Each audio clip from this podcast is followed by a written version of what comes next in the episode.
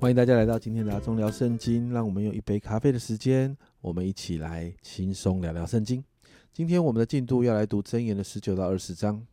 那十九章呢，就提到人的纯正可以讨神喜悦，甚至带来祝福。十九章的第一节说到，行为纯正的贫穷人胜过乖谬愚妄的富足人。所以，我们看到贫穷人如果他的行为是纯正的，他也胜过那些富足的人。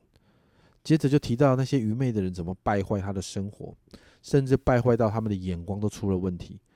这里提到呢，那些人世间的冷暖啊，比如说我们看中一个人的价值的时候，有时候，比如说在我们现在的生活里面，我们会问对方的工作状况，他在公司什么职位，一个月收入多少钱，好像就决定了这个人的价值。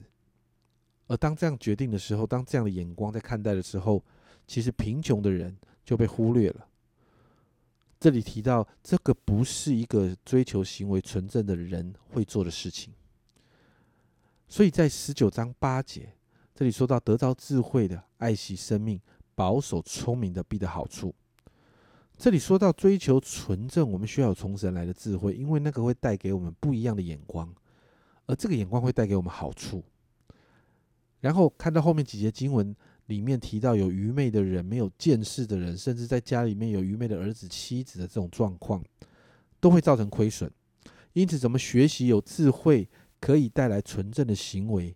经文提到，我们要谨守神的诫命啊，十六啊十五章十啊十六十九章十六节，这里说到谨守诫命的保全生命，轻忽己路的必致死亡。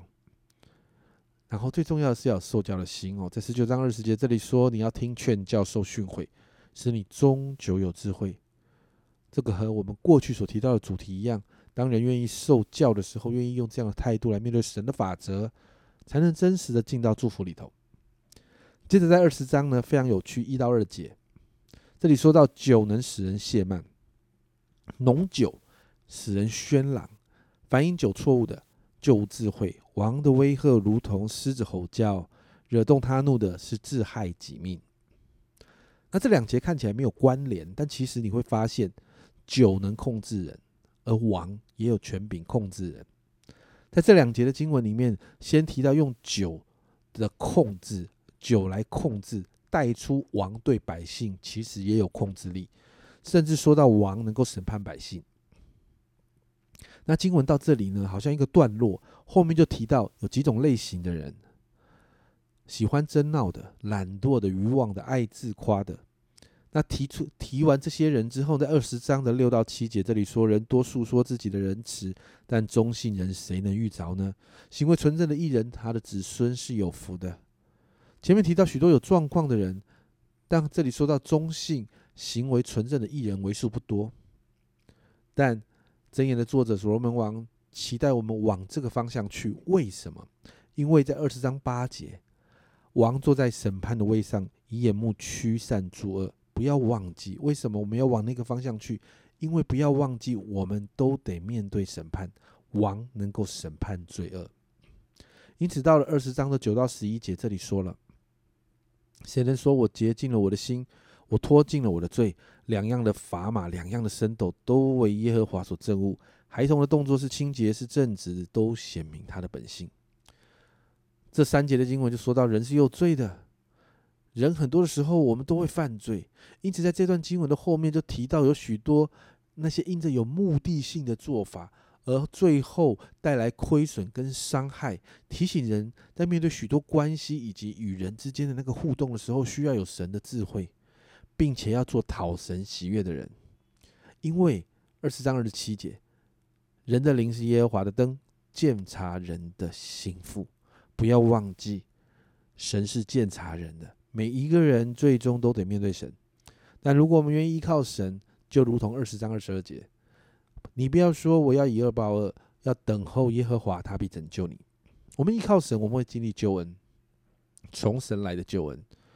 你知道这两章所罗门王呢，要我们学习行为纯正，而最后提到神鉴察人心，人最终得面对我们自己来面对神的审判。我们最终得为我们自己所说的话、我们所做的行为来负责。也提到神有完全的权柄来审判我们，因此人要有受教的心，要学习走艺人的路，有智慧的路，而不是处心积虑来做出那一些讨不讨神喜悦的事情，最终带来亏损，而且最后得面对神。因此，我们今天为我们自己来祷告，我们求主帮助我们每一天是心意更新而变化的，让我们可以常常与神对齐，不单单心里受教，更是愿意遵守神的法则，谨守属神的诫命。让我们生活中带着神的智慧，我们所做的所有决定都是容神一人的。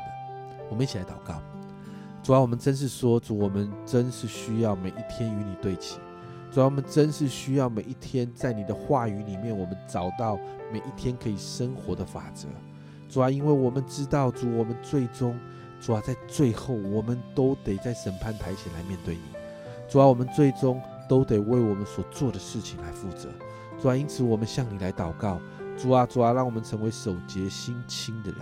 主啊，主啊，让我们成为那一个常常在你面前寻求你，而让我们带着神你的智慧，主啊，帮助我们所做的所有的决定，主啊，我们所做的所有的行为，主啊，我们所做的所有事都是容神一人。主啊，我们真说，主啊，帮助我们成为一个讨你喜悦的人。谢谢主，谢谢主。这样祷告，奉耶稣的名，阿门。